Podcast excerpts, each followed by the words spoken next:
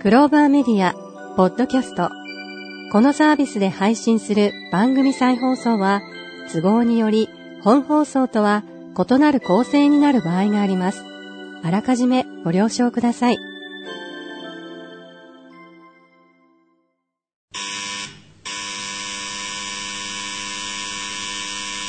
ただいまより、桜庭つゆきプレゼンツ、夜のツタンカーメン、開演いたします。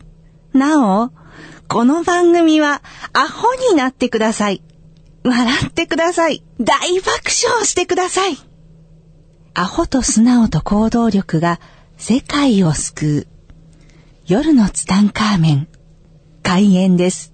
はい、皆さんこんばんは。こんばんは。今週もやってまいりました、夜のツタンカーメン75億光年に一人の一歳桜庭つゆきと、アシスタントのギャオでございます。今週もどうぞよろしくお願いします。お願いしはい、ギャオさん、あっという間にね、はい一週間過ぎていきました。はい今週もどうでしたか今週も楽しかったです。社長に近づいてますかうーん、少し。少し、もう、次期社長だもんね。でも、ギャオさんまたなんかいろいろ悩んでましたよね、仕事のことでね。うーん。ね、まあいろいろありますよね。人生いろいろね、意味のないことはないということでね。はいまあ今週もね、そんな。張り切っていきましょう。張り切っそうですてねいきましょうね。金曜日ですよ。そう、花の金曜日。フライデーナイトはい、いきますよ。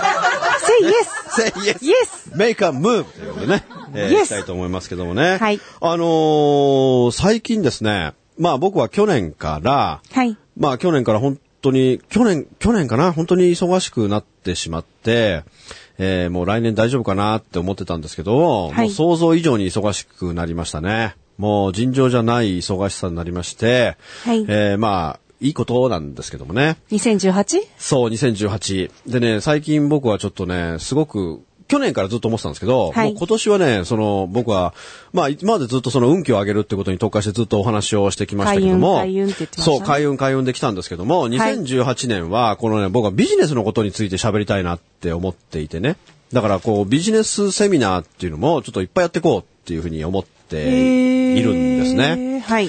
で、まあ今までのビジネスセミナーってちょいちょいやってましたけど、ちょっと2018年からちょっと真剣にお話をしていこうかなと。コンサルではなくて、ああ、そう、こ、あ、ギャオさん、生えてるね。僕言おうと思ってたことをみんな本業本業ああ、本業そう、本業で すね。ギャオさんコンサルだもん本ね。業本業僕ね、最近コンサルをちょいちょい頼まれるようにうん、うん。なりましうんて、はい。で、あの、前喋った、まあ、ギャオさんその時いなかったですけども、あの、ゴールドジムの横にね、はいえー、プロテイン食堂を作るという話をしていてね。へーまあ、これは僕の中の完璧なビジネスモデル、もう失敗しようがない完璧なビジネスモデルなんで誰かやってよっていう話をして、4人ぐらい手を挙げてね。帰りにやってもらえばばいいんですもんね。そうそうそうそう。まあそこで僕の中でもう本当に完璧なるビジネスモデルがあって、それで30分間喋ったけども、あそこでは喋り足りないこともたくさんあるんですよ。はいはいはい多分あれ聞いただけではね、うまくいかないかなと思うんですけども、だからそんなのでね、話を聞かせてくださいとか、実際に本当私もやりたいですとか、もう今店舗探してますとか、もう結構そういう人からね、コンサル頼まれるんですよ。えー。でね、この間ね、すごく面白いコンサルの依頼が来てね、はい。あのー、これはね、あのー、新聞屋さんなんですよ。新聞屋さん。新聞屋さん。で、今このご時世ってさ、はいこう。新聞読む人が低下してるあわあ、けですすよ。ごく減ってるみたいですね。あもう尋常じゃなく減っちゃってるんですよ。もうヤングマンは新聞を読まないんですよ。そうですね。ヤン私グマも、ン新聞読まないですよ。その定義でいくとヤングマンの方ですね。もうギャオさんもヤングマンだから、まあギャオさんはもうもはや新聞読めないですから、読んでないけ ども、あのーもう本当にお年寄り、結構高齢者の方が、高齢者扱い。高齢者の方が結構、まあ、ヤングマンでも読んでる人は読んでるけども、はいやっぱりこう、し、だって、今このご時世ね、新聞撮ってる人っていうのはね、こう、富裕層に入るんですよ。あー、あれ月3000円ぐらいですかいや、そんな安くないです。もっと高いです、今あ、そうなんですかそうです、そうです。あ、そんな高いんです高い。値段すら知らない。うん、結構、だからそれを毎月毎月取り続けるという人って結構富裕層に入るんですふよ。むふむふむ。はういん。それでね、この新聞を辞める人たちっていうのがいて、で、高齢者の方たちもこう病気になってったりとか亡くなってったりする中で、この本当の新聞っていうのは減ってってるわけですよ。はい。でそれはもう目に見えてわかるじゃないですか。うんで、こっから先やっぱ新聞ってものも僕はこうなくなっていく時には絶対来るんですよ。はい。もうね、あの、電子書籍なんていうのがもう流行ってるぐらいですから、もうペーパーレスの時代って絶対来るんですね。はいで、そんな中で、この新聞屋さんのコンサルって、すごく難しいと思いません確かに。ここからだってもう新聞を増や、その購読者を増やしていく作業っていうのは、ちょっとそれは無理でしょっていう感じがしないですか、で、僕もそれはちょっと新聞をちょっと増やすっていうのはちょっと無理だろうみたいな感じで、はいえー、まあ新聞屋さんっていうと僕はもう本当ね、9歳の時からずっと新聞配達をして、桜庭少年そう、桜庭少年はもう9歳の時から長官夕刊を配るという、あの、まあ、新聞屋によって僕の人生は大きく変わったっていう、この恩義っていうのも新聞屋にあるわけですね。はいで、久しぶりにね、新聞屋行ったらね、すごい懐かしかったんですよ。うーん。だってもう40年ぶりぐらいですかあらーね。そうですよね新聞屋もちっちゃいう本当頃ですもんね懐かしくてね、なんか当時のことをね、本当振り返ってね、なんか泣きそうになったんだけどもね。で、まあその新聞屋さんの話を聞いてたら、やっぱりそう減少していくと。はいで、ここから先どうしたらいいかわかんないみたいな感じなわけですよ。新規っていうのも難しいですもんいねや、、き新っと。規はね、ちょっと難しいですよ。だから、僕もね、そう、どうしたらいいのかなとか思いながら、はいまあ、いろいろ話を聞いてたらですね、はい。面白い話がいくつも出てくるわけですよ。で、何してるかって、やっぱそこはね、地域密着型で、このお客さんに喜んでもらうようなことを、んそのワンコインでしてるんですよ。うーん。だから500円で、その草はい、むしりしますとか、あ、そういうことそうでいすうか。なんか奉仕、うん結局ほら、新聞取ってる方って高齢者の方が多いじゃないですか。うんうんうんだからその新聞、あの、取ってくださる方には、ワンコインであなたの用事を済ませますみたいな。例えよばろ、、よろずや的な。そう、もう、三河屋さんですよ。チュワースみたいなね。そんな感じなノリで。で、やっぱほサらブちゃん、あの、膝が痛いとか腰が痛いとか出てくるじゃないですか。んあの、ほら、おじいさんおばあさんって住んでいたら、はいはいはいそういう人がさ、買い物に行けないとか、うんだから買い物代行とか。本当に三河屋さんの。そうそう、そういう要望があって、んえ、それって一体1ヶ月何件ぐらい注文あるんですかっていうと、いや150件ぐらいあるらしいんですあ、よ。結構、結構の数ですね。結。構な数あるじゃないですか。うんだって1ヶ月に150件ってことは、1日に5件あるんですよ。うん。うん、計算遅かったですけど ね。ぐるっとしちゃった。はい。はい。だから、1日に5件、そのワンコインの仕事があるあ。だから、それを聞いて、かなり地域密着型で、そこで、やっぱりそ、そこには会話というものが成り立つ、コミュニケーションというものがあるわけですよ。はい。これは面白いと。で、その人たちっていうのは結構こう仲良くというか、やっぱ向こうもありがとうと思ってくれているっていうのが、その人間関係が構築できてるわけですよ。はいこの人間関係が構築しているのであれば、はいあとはもう僕がですね、もういろんなアイデアがもう浮かびまくってですね。 いい顔してる。いい顔してる。すこごれいいいは顔しもてうる。絶対いけると思って。お見せしたいぐらいうんほらもう間違いない。もう100%うまくいくと思って、まあそこから話を進め、ここから先は、あの、まあ守秘義務あ、だかコらンもサ言ルえななんいでけね。ど、そうですね。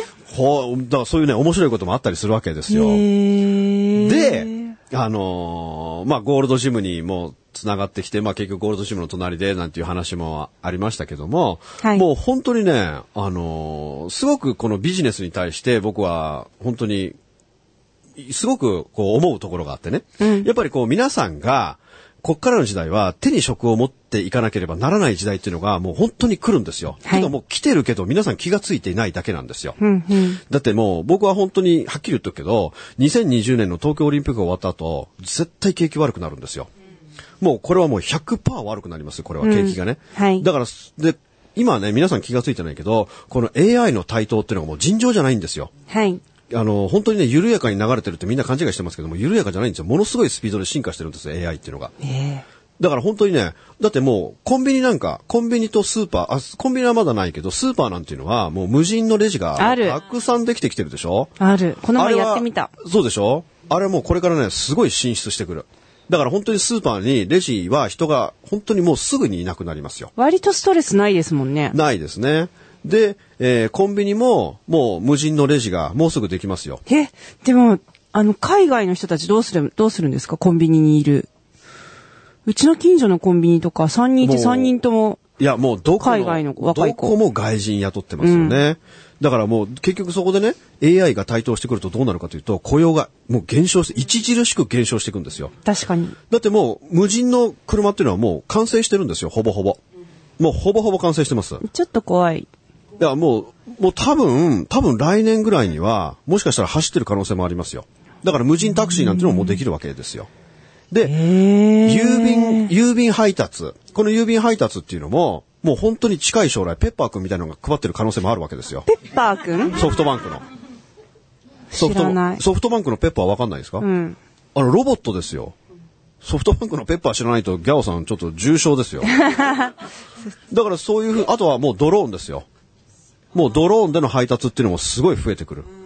だからそうなってくるとね、だってもう、銀行だってね、もうどんどん縮小してますよ。もう UFJ とか今年100店舗ぐらい閉鎖とか言ってませんでしたまあ、閉鎖してもでも、ATM あれば大丈夫そうですそよね。うなんですよ。だから、ああいう銀行とかの、んああいう受付業務とか、ああいうのも減ってくるわけですよ。んだからそのように、もう雇用がどんどんどんどんどんどんどんどん減っていくんですよ。で、これが緩やかに進んでるって皆さん勘違いして、もうぬるま湯に使ってるけども、これははい本当にものすごい勢いで進化していく。だからオリンピック終わった後、もう2年後ですね。2年後どうなってるかなんてもう想像もつかないですね。で、景気も冷え込んでくる。そうなった時に、やっぱり自分で稼ぎ出すスキルというものを持っていないと、ここから先本当に難しくなってくる時代っていうのは本当にすぐそこまで来てるわけですよ。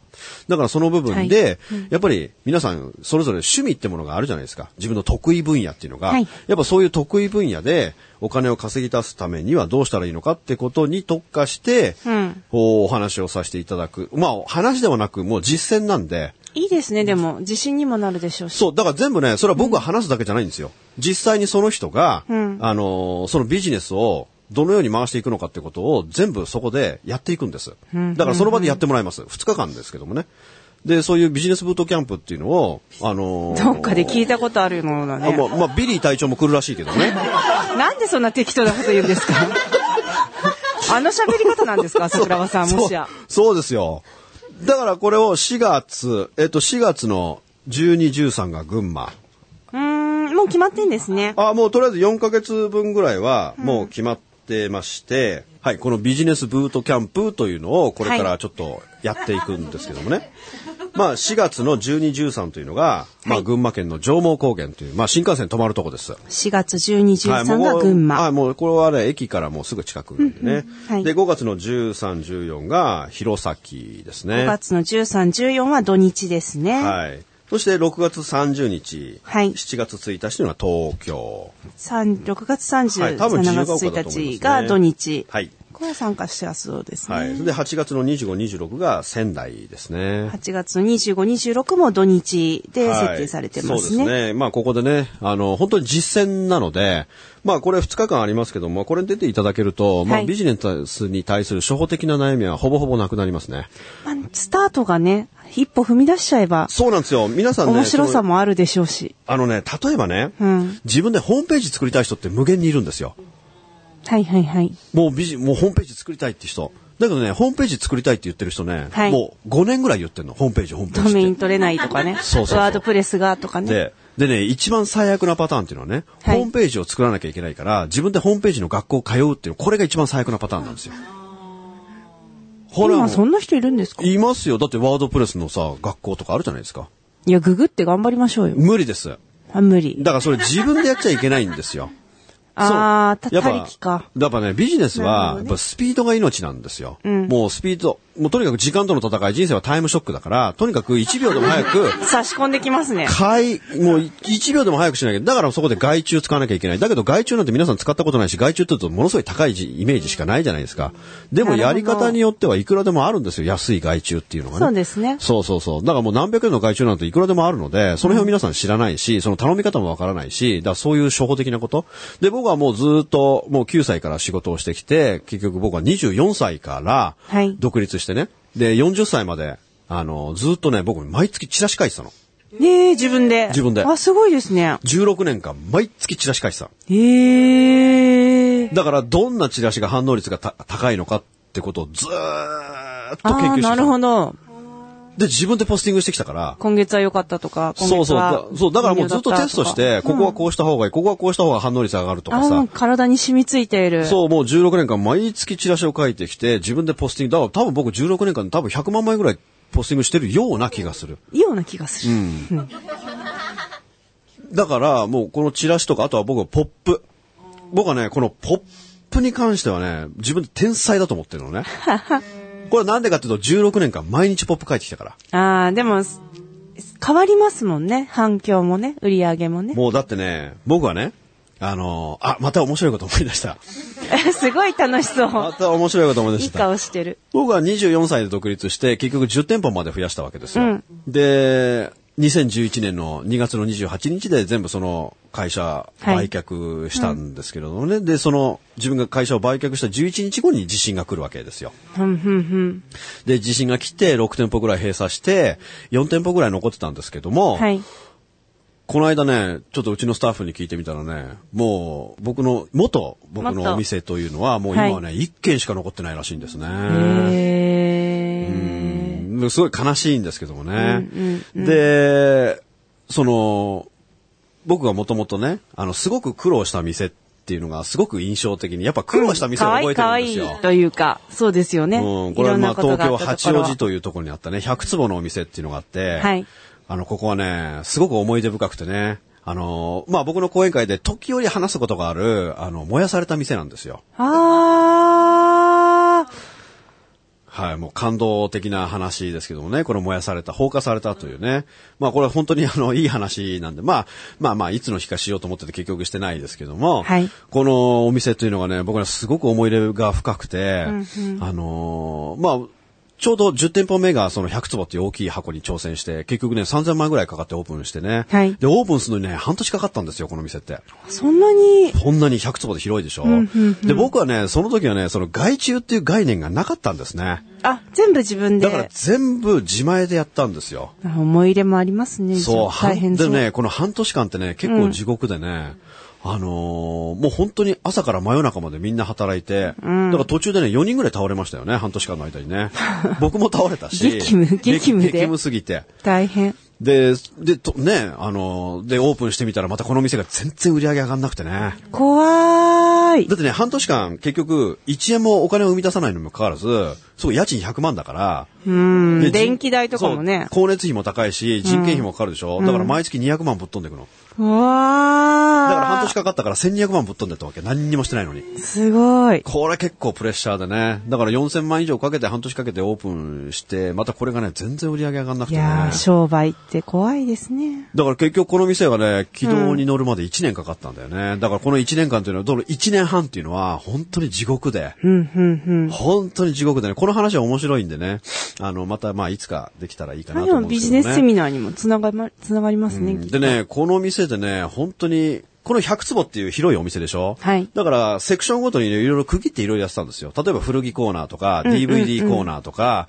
あの、駄菓子コーナー、ファミコンコーナーみたいな感じで、10坪ぐらいのブースで。駄菓子コーナー気になりますね。そうそう、すごまあいい、いやすごい人気ある。 すごい人気あるけど、1個10円のやつ一体いくら売ったらできたかっていうそうね 単。まあそういう、まああの客寄せだからいいんですけどそうも。でそんな時にね、あのーその古着コーナーっていうのが、やっぱね、時代にマッチしててね、あの、すごく売れたんですよ。で、この古着の買い付けなんていうのを僕がやってたんですよ。あのー、バンコク行ったりとかね。ああ、いいですねだか。らバンコクの古着とかね。まあ、毎月毎月ね、行って買い付けしたりして、その古着コーナーっていうのはすごく回転してた時なんですよ。うん、うん。でね、この古着コーナーでね、僕は中国でも毎月買い付けしててね、僕はその目利きに自信がああるんですよ。はいあの、天才だからね。もう目利き、目利きだから、もう目利きの銀次だから僕はね。まだ続くんですか目利きにつ いて。いうね、これ、いや、これね、リスナーで多分ね、10人ぐらいは爆笑してると思いますよ。目利きの銀次っていうのは居酒屋があるんですよ。まあそんなことはいいんだけどもね。でね、中国で毎月毎月買い付けしてるとき、その洋服だけじゃなく、洋服に関するような雑貨もいっぱい買い付けしてたんですよ。で、これ今でもね、僕は一生忘れないんだけどもね、その当時、リュックサックがあったんですよ。もうヤングマンがもう10代、まあ高校生、大学生あたりがもう絶対、もうこれ100%受けるって超かっこいい、エアボーンっていう会社のはいロゴが入ったリュックサックがあったんですよ。で、何これ色いや、もう、いろんな色。いろんなあいろんな色色かで、絶対若者に流行るって分かったから、もうね、もう、中国でしょあのー、ロットがでかいんですよ。うん。だから一つの型、最低100とか、ロットがでかい。でね、1000個ぐらい買ったの、それで。へえ。でもう絶対売れるって分かったから。もうそれ勝負かけたの。うん。これもう絶対売れると思って、はい1000個ぐらい入れたでしょ笑っちゃうことにね、全然売れないの。全然売れないの。全然売れなくて。怖い。まず、まずね。はいそれを、うちのスタッフ、まあ中国からね、あの船便で届いて段ボール開けた時のうちのスタッフの対反応っていうのがね、いや、社長、これは無理っ す。これマジ無理っす。これなんでこんなの、こんないっぱい買うんですかみたいな感じなの。いや、もう何言ってんだと。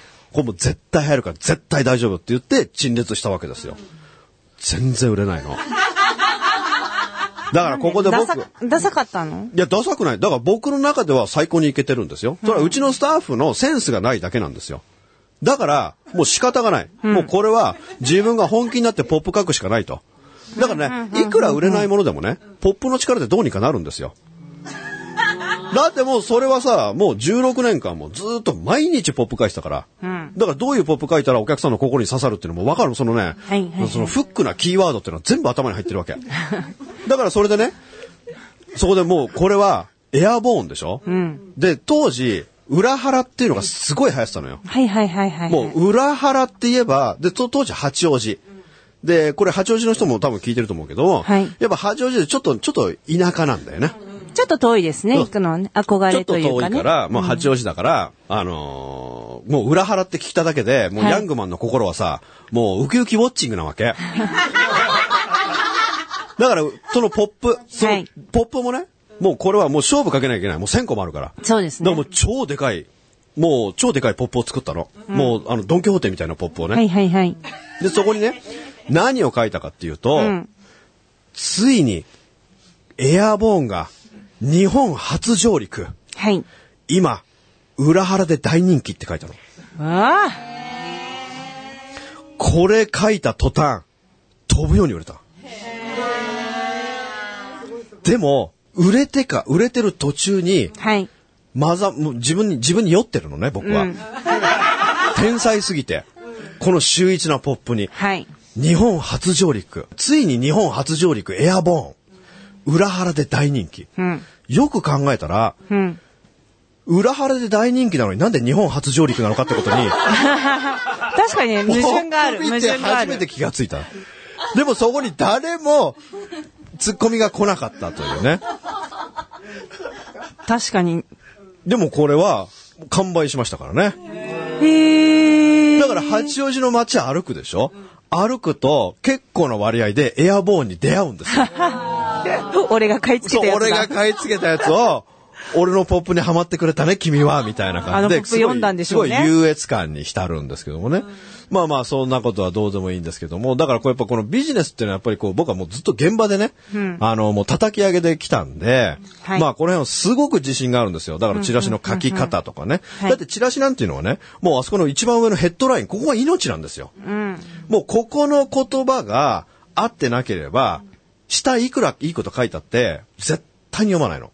うん、読み始めてくれないですからね。読まない読まない。もうチラシはね、本当に0.01秒で決まるから、読むかどうかっていうのはね。で、今ね、その新聞取ってる人も本当に少なくなってしまったし、もう新聞に入ってる広告なんていうのもね、みんな綺麗なんですよ。うん。もうね、綺麗なチラシなんてね、誰も見ません。だから僕は全部手書きなんですよ。うん。だからそういうのも全部指導していくっていうね。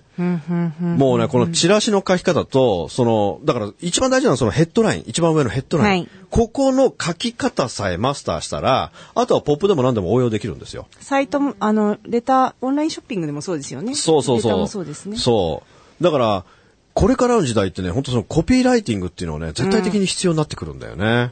だから学ぶのはコピーライティングとかすごくいいと思いますよね。なるほど。うんで、なんでね、まあ今年はこの2018年っていうのは本当この僕はそのビジネスっていうものに対して、やっぱり僕はすごい危機感を覚えていて、やっぱりもう2年後のこの日本っていうのは本当景気がどうなるんだろうかっていうね。だからそういう時で景気が悪くなってきた時、本当お金持ちと貧乏の差っていうのは本当に如実にわかるようになってくるので、まあこの時にいかに自分でお金を稼ぎ出す力をできるのかっていうのは本当にあるので、あとはもう自分でね、その稼ぐっていうスキルさえ身につけておけば、もう恐れることはないので、もうその辺をね、やっぱりこう AI に負けてられないんですよ、人間はね。そうですね。うん、だから本当 AI すごくてね、もういろんなジャンルで AI は台頭してきててね、もうオセロとか将棋とか囲碁とかもう AI に勝てないんだよ。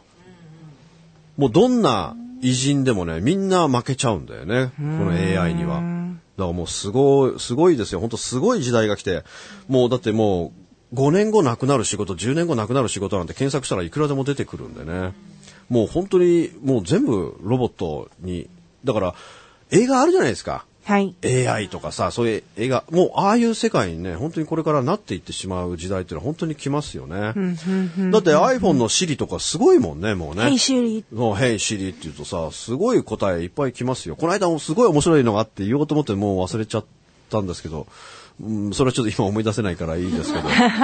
まあ本当これからね、これからの時代をやっぱ生き抜いていくためには、やっぱ自分で稼ぎ出すスキルというのをね、そうですね。うん、絶対的に身につけていかなければならないので、この部分をね、ぜひ、あのーフォーカスしていただいて、まあ、興味ある方はね、ね僕の合宿も講ね座にぜ毎ひ、月どっかでやってらっしゃるみたいですうしんもう、新幹線乗ってても飛行機乗っててもね、僕は絶対来てほしいですね。いやっぱ、迷いますよ、いろんなことでね。どうしたらいいか分かんないって言ったまま、時だけが過ぎていくっていう人がすごく多いので、それすごくもったいないのでね。まあね、合宿でさ、スタートダッシュだけしとけばね。そうそうあとはゆっくりでもね。そうそうそうそう。とにかくやり方、だからみんなね、自分でやろうとしすぎなんですよ。